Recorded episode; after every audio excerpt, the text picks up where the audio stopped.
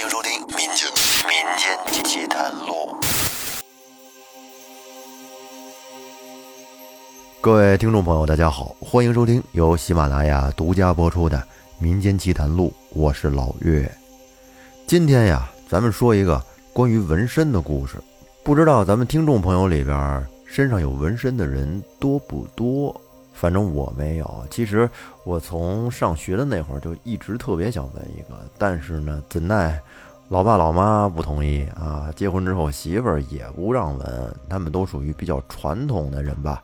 所以呢，这个事儿就一直搁浅到现在啊。没准以后上点岁数，我可能会去纹一个。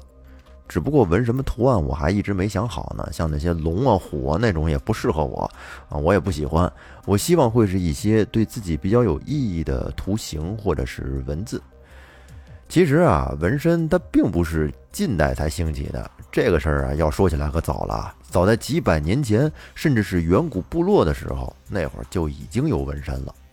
不过呢，在几百年前的古代纹身叫刺青，而在远古部落的时候呢。人家那纹身叫图腾，后来发展到现代，经过演变，纹身成了当代追求新潮的一些年轻人对自己一种必不可少的个性装饰。那纹身它正确的叫法应该是，就是文字的文啊，纹身。说白了呢，就是用带有墨的针刺入皮肤底层，制造一些图案或者是字眼儿出来。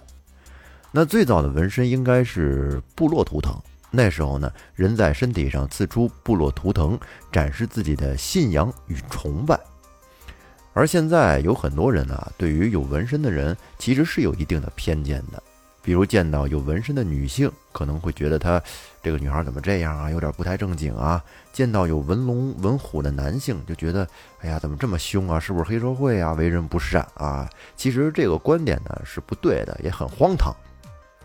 纹身它并不是坏人的一种专属的标记，无论是图案还是字眼，纹身都是为了取悦自己，哎，展现自己独特的个性。同时呢，可能也是信仰，使自己有一种新的希望、新的寄托，还有新的开始。不过话又说回来，纹身是为了取悦自己，没错。但是大家一定要谨记一点：纹身这个事儿，谁都可以纹。但是却不是什么都能纹。咱们有一个听友的朋友，就是个纹身师，是湖北人，我们就叫他老周吧。老周的这个纹身技术是祖传的，他祖上据说是清朝宫中刑部的一员，专门负责情形这一块儿。可能有人不太明白什么是情形啊？情形呢，在古时候又叫墨刑。这个刑的实施方法就是在犯人的脸上或者是其他部位用刀刻皮肤，后来呢是用针，然后涂上墨或者其他的颜料，使它成为永久的标记。而这类人俗称情面者。墨刑在五大行刑中是最轻微的，但也可以说是最严重的，因为啊这个刑罚不光给肉体造成痛苦。同时呢，还会给人的尊严带来巨大的耻辱。不过晚清的时候，老周祖上就脱离了清宫，但是呢，他这门技术并没有遗失，而是一代一代的传承发展。到了现代，老周结合新时代的思路跟祖上的技术，把它经过柔和，哎，从而自己成了一名现代的纹身师。老周曾经说过很多关于纹身这行的信息，他说过。有很多人都认为纹身是西方传来的文明，其实不然，纹身已经有几千多年的华夏历史了，源头甚至可以追溯到古部落时期。可以发现，中国元素的纹身多为龙凤、关公、鲤鱼、夜叉、魁星、佛魔等等。而由于外来文化的冲击，也有很多中国朋友喜欢日本文化，像什么艺伎呀、般若呀、鬼面、武士等等。但是，不管在中国还是日本，双方的纹身都是由古部落图腾演变而来的。往深了说啊，纹身都跟古部落的巫有很大关系。古部落人民认为，刺在身上的图腾通过巫术可以达到辟邪驱恶的作用，甚至完成某种祭祀之后呢，可以请神上身。老周说，纹身这行门道有很多，纹好了兴运，纹不好遭灭。有时候纹身甚至可以改变一个人的运势。之前我也听说过一些关于纹身的讲究，你比如说什么画龙不点睛，画虎不点瞳，男不纹凤，女不纹龙，观音不闭眼，关公不睁眼之类的禁忌。而老周告诉我们，纹身这行规矩有很多。什么人都能纹身，但是却不是什么图案都能往身上纹。别人纹的不一定他人就能纹，这就跟结婚下葬看日子一样，他们也得看客户适不适合纹这个纹身。这就好比龙，尤其是过肩龙，命硬的可以纹，命不硬的他就不能纹，因为扛不动啊，而扛不动可是会死人的。老周问我们看没看过《古惑仔》，里面那个陈浩南纹的就是过肩龙。电影里面其中有一幕是几个小混混跟那儿鄙视陈浩南，但是当他们看到陈浩南身上的过肩龙时，一个个都吓得不行，因为他们在道上混的都知道，敢纹过肩龙的那都是命硬的人，而到现在还安然无恙，说明这个人非常的了不起，不是他们能够招惹的。老周说，有一次店里来了一个客户找他纹身，指明必须纹过肩龙。本来吧，这也没什么，但是关键那个人属虎，属虎的要纹龙，还要纹过肩龙，这不是乱来吗？所以当时老周就拒绝了那个客户。后来又来了一个客户找老周改图，改图就是把原先纹的图案呢改一下。但是好巧不巧，那个客户原图纹的就是过肩龙，也是在老周这儿纹的。这次来呢，是想在龙头上加几根龙须，哎，看起来更霸气一些。这时候，之前那个要纹过肩龙的客户看到以后就不乐意了，就问老周什么意思？别人能纹，为什么我不能纹呢？这意思就是说自己命没别人硬呗。本来其实只是个纹身的小事儿，但是那个客户非觉得老周看不起他，非要老周把过肩龙给他纹上。老周说他知道那个客户是想争口气，就算自己不给他纹，他也会找别人去纹。与其这样，还不如自己赚这个钱。所以呢，当时就答应了下来。不过老周也算负责，纹完过肩龙之后，他在客户的小腿上又给纹了个长枪。这个长枪可不简单，大家都知道十八罗汉和十八般武器，这十八罗汉用的就是十八般武器，其中长枪就是降龙罗汉的武器。老周说，这个客户属虎，跟龙相冲，又非要纹过肩龙，那肯定扛不住，便只能纹个长枪，代表降龙罗汉来镇一下，这样呢也算是皆大欢喜。可是后来万万没想到，那个客户纹完过肩龙之后，没过多久，竟然找别的纹身师把这个龙的眼睛给点上了。这点龙睛可不是闹着玩的。人们常说眼睛是心灵的窗户嘛，无论是人还是动物，眼睛都代表神韵。传统纹身界把点睛叫开睛，跟佛家常说的开光差不多吧。这客户这么做简直就是作死啊！而这还不算，那个客户觉得一只小腿上有长枪，另一个小腿上光秃秃的也不好看，后来自己竟然又纹了一个长刀与之呼应。那这长刀可是伏虎罗汉的武器，他本来就属虎，这下好了，龙没降住，倒把自己的属相给镇住了。结果没多久，这个客户就出车祸死了。后来老周还说了一个故事，谈不上多邪乎，但是挺有意思的。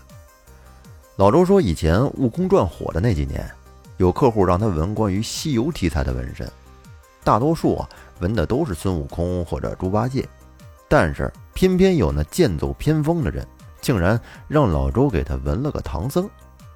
老周说，那个客户人家是自带图稿，图上的唐僧不是咱们认知里的那个唐僧啊，而是暗黑系的。那个唐僧脸上是一边光明佛像，一边黑暗佛像，炫的都不能再耀眼了。据那个客户说，这图稿还是他专门找美术生画的，花了他不少钱。老周当时就觉得这个文唐僧不是很合适。先不说你这双生佛像，要知道唐僧那是经过九九八十一难的人物，苦的是不能再苦了。文唐僧真是一点好的寓意都没有，这就是给自己找不自在了。但是那个客户却强烈要求老周给他纹，说不纹就是老周的技术不行，要找别人。老周也不愿意放过这单生意呀。纹唐僧倒是也没什么性命之忧，只是这日子会过得坎坷一些，路途不顺。既然你要纹，那就纹呗，反正最后倒霉的也不是我。老周说：“给那人纹了唐僧，没多久之后，那人又找到自己，说让老周改图，随便改，改成王八都行，就是不要这唐僧了。”老周当时就乐了，问咋回事啊？无缘无故的干嘛非要改图啊？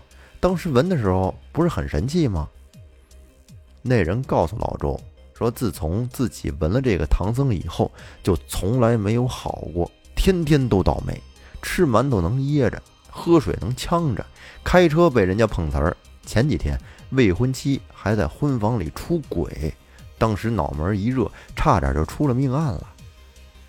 后面老周就把那人之前纹的唐僧给改了，不过呢，因为画幅太大，只能尽量改的美观。”保证不了品质。不过好在从那儿之后，那个人就再没有找过老周的麻烦。那还有一个故事啊，是关于关公睁眼的，这个倒是挺邪乎的。老周说他接过一个改图的单，对方是个混社会的，在会所给大佬看场子，纹了个满背的关公夜读兵书图。那人找到老周，说自己背后的纹身有点不对劲儿。明明纹的是闭眼关公，可每次一洗完澡，那关公就好像睁开了一点眼，到现在已经睁开的快一半了。而每次一睁开点眼，他就会倒一次霉，甚至有一次他差点丧命。老周开始以为对方是恶事做多了产生的幻觉，像他这种人手里边也不知道犯了多少事儿。老周不愿跟他掺和，就安慰对方说可能是。温度上升引起的纹身局部变化很正常，这个不用大惊小怪。对方得到这么一个回复，当然不乐意呀，甚至还威胁老周。老周没办法，就让他先去洗个热水澡，出来之后呢，要亲眼看看这关公到底是怎么睁眼的。对方听这么一说，有点胆怯了，但是老周说，他如果不亲眼看见变化，他也无从下手啊。无奈呢。对方只能照做。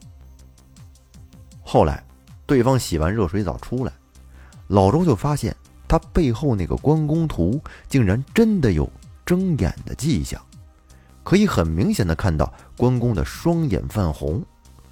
仔细一看，真的快要好像把眼睛完全睁开了。老周就告诉他说，纹身的时候，如果纹身针刺入皮肤过深，注入太多色料。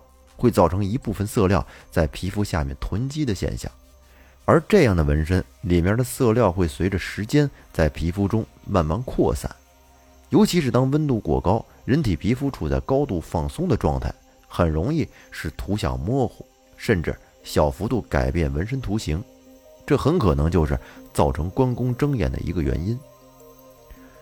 虽然对方不是特别信服，但是这已经是最科学的解释了。而且听老周说的那么专业，他也怀疑之前自己是不是多虑了。而那人走后，老周也没有在意这件事儿。但是没过几天，老周就在本地纹身师聊天群里边得知消息：之前找他那个人，在洗浴中心泡澡的时候意外身亡，而原因竟然是溺死。当时群里还有照片呢。尤其是那人背部的那个关公图，还给了特写。老周看到关公图上，关公的眼睛已经完全睁开了，红彤彤的。虽然比较模糊，但是乍一看，跟眼睛睁开是没有什么两样的。咱们说这个事儿确实是真的不可思议啊！你说那洗浴中心的澡堂子能有多深呢？